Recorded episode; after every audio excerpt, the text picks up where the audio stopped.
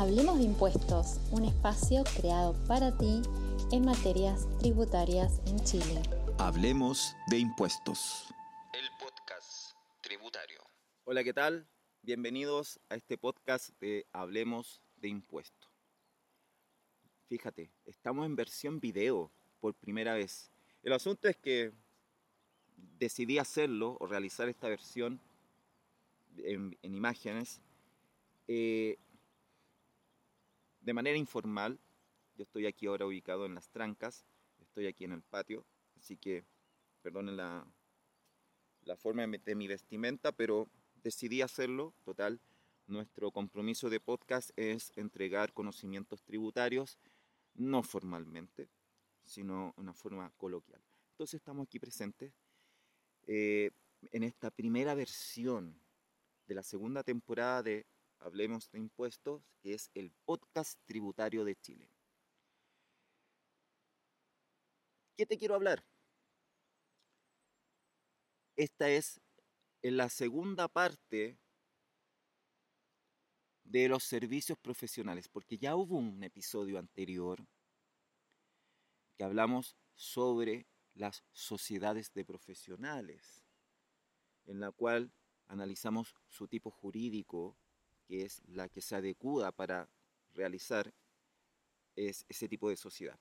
Entonces, lo que yo te quiero hablar ahora es meramente eh, ver el tema de los servicios contables, financieros, tributarios que tú realizas como eres colega mío, porque yo también soy contador auditor. Entonces, quiero compartir para ver las alternativas que se pueden suscitar el próximo año. Estamos hablando del 2023. Entonces, partamos por lo más básico, lo más base.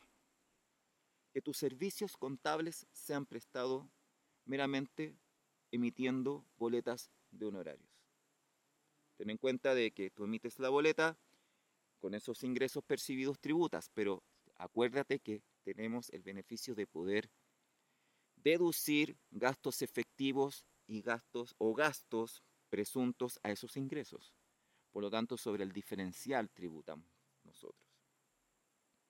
Esa es una alternativa y eso está en exento de IVA. Pero, ¿qué pasa si mis remuneraciones son 2, millones, 3 millones de pesos mensuales? Prácticamente, si mantengo la emisión de boletas de honorario, mi carga tributaria en global complementario va a ser muy alta. Entonces, ¿se abrirá alguna puerta alternativa? Sí, te voy a contar una inmediatamente de que los servicios profesionales que realices, hazlo mediante una empresa individual. O sea, realiza iniciación de actividades de servicios contables bajo normas de primera categoría. Y con eso entrarías en los servicios llevando contabilidad ya sea completa o simplificada, porque como estamos recién empezando, dos, tres palos mensuales significa que califico para ser un PYME, un régimen PYME, de acuerdo al artículo 14 de la ley de la renta.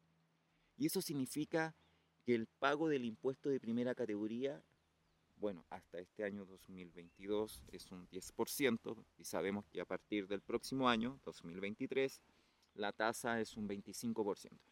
El asunto es que mi tributación ya no va a ser la remuneración completa, sino que mi tributación va a ser en base a los retiros que yo haga de ese negocio como empresario individual, donde tengo incorporados estos servicios financieros, contables, tributarios.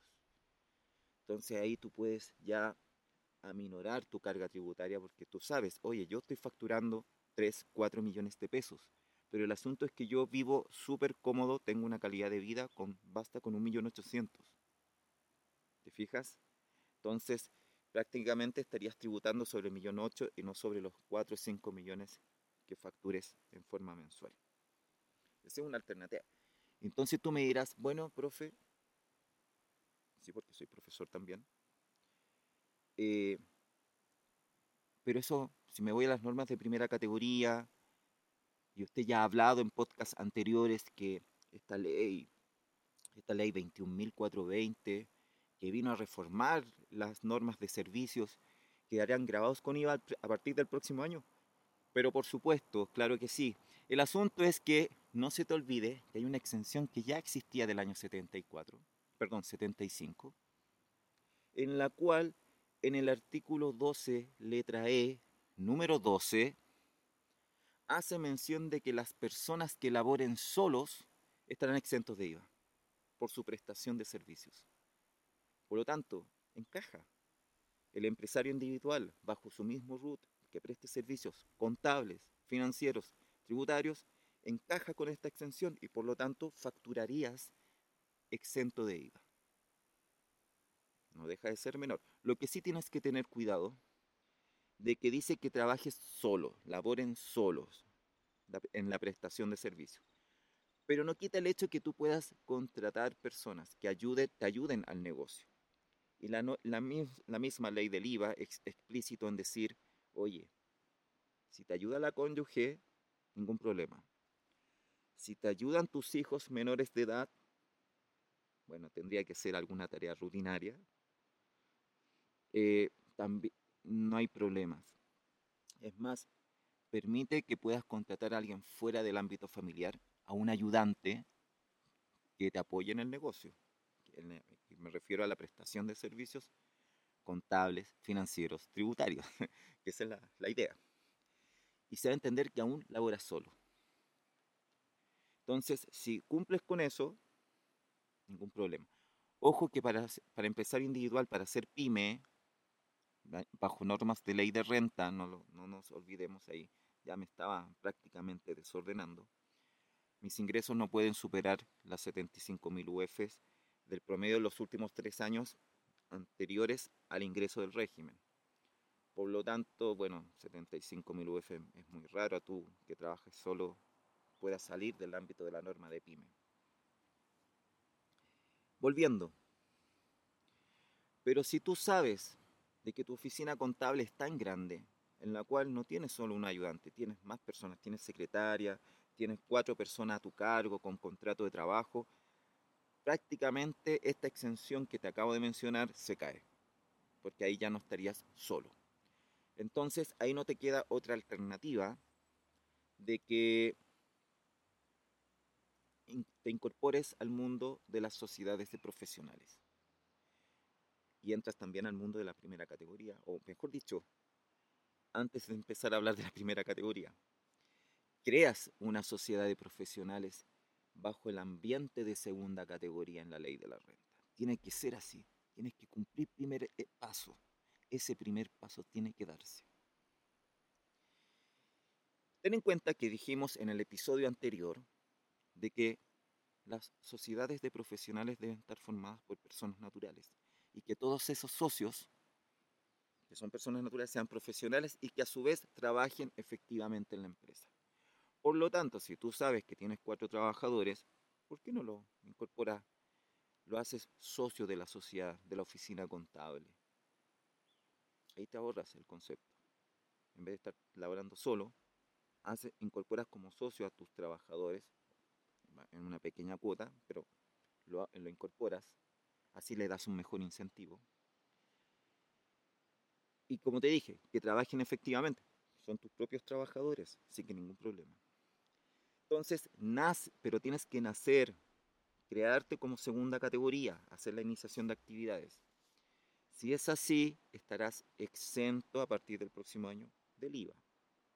¿Ya? Porque también la misma ley 21420 protege a estas sociedades de profesionales en la cual queden liberados del tributo. Pero no quita el hecho que posteriormente quieras tú emigrar a las normas de primera categoría, que se hace por una sola vez irrevocablemente. Entonces, como te dije, primero, o mejor dicho, naces en normas de segunda categoría y después emigras a las normas de primera categoría. Y ahí, al, entrar al mundo de rentas de capital, aún mantienes la exención del IVA. Por lo tanto, pero nunca lo hagas al revés. O mejor dicho, nunca hagas iniciación de actividad bajo normas de primera categoría, como sociedad de profesionales, porque ahí quedaste fuera. ¿Vale? Ahora, para el próximo capítulo te voy a hablar de una empatía por parte del Servicio de Impuestos Internos, en la cual permite que las personas que hoy en día no cumplan los requisitos para ser una sociedad de profesionales, le da la oportunidad de que pueda adaptarse al mundo de la sociedad de profesionales. Porque a lo mejor tú creaste una, una sociedad por acción para prestar servicios contables. Y bajo ese punto de vista, tú dices, oye, pero me están diciendo que solamente las limitadas. Bueno, transforma la sociedad por acción por una sociedad limitada. Y ahí van a entrar todos los socios que sean personas naturales, que trabajen efectivamente. Si cumples ya esos requisitos, ningún problema. El servicio te va a dar la batuta de autorizar de que puedas ser sociedad de profesionales. O como te dije, oye, yo soy una sociedad de personas en la cual son todos mis socios participan efectivamente en la empresa trabajando. Pero la creamos o hicimos la iniciación de actividad bajo normas de primera categoría. Eso fue nuestro error, pero cumplimos todos los demás requisitos. Bueno, si es así, también ahí se pone empático el servicio de impuestos internos. Eso lo vamos a ver en el próximo episodio de Hablemos de Impuestos. Bien, queridos auditores, espero que te haya gustado esta nueva versión en video y, nos vemos en el próximo episodio.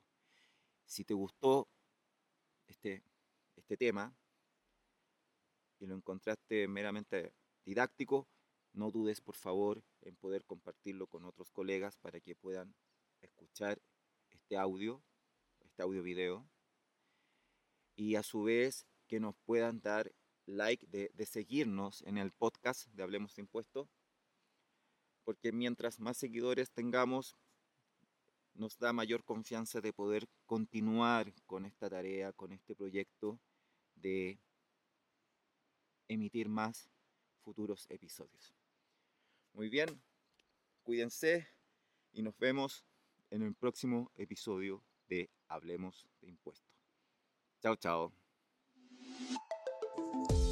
Hablemos de impuestos, un espacio creado para ti en materias tributarias en Chile. Hablemos de impuestos.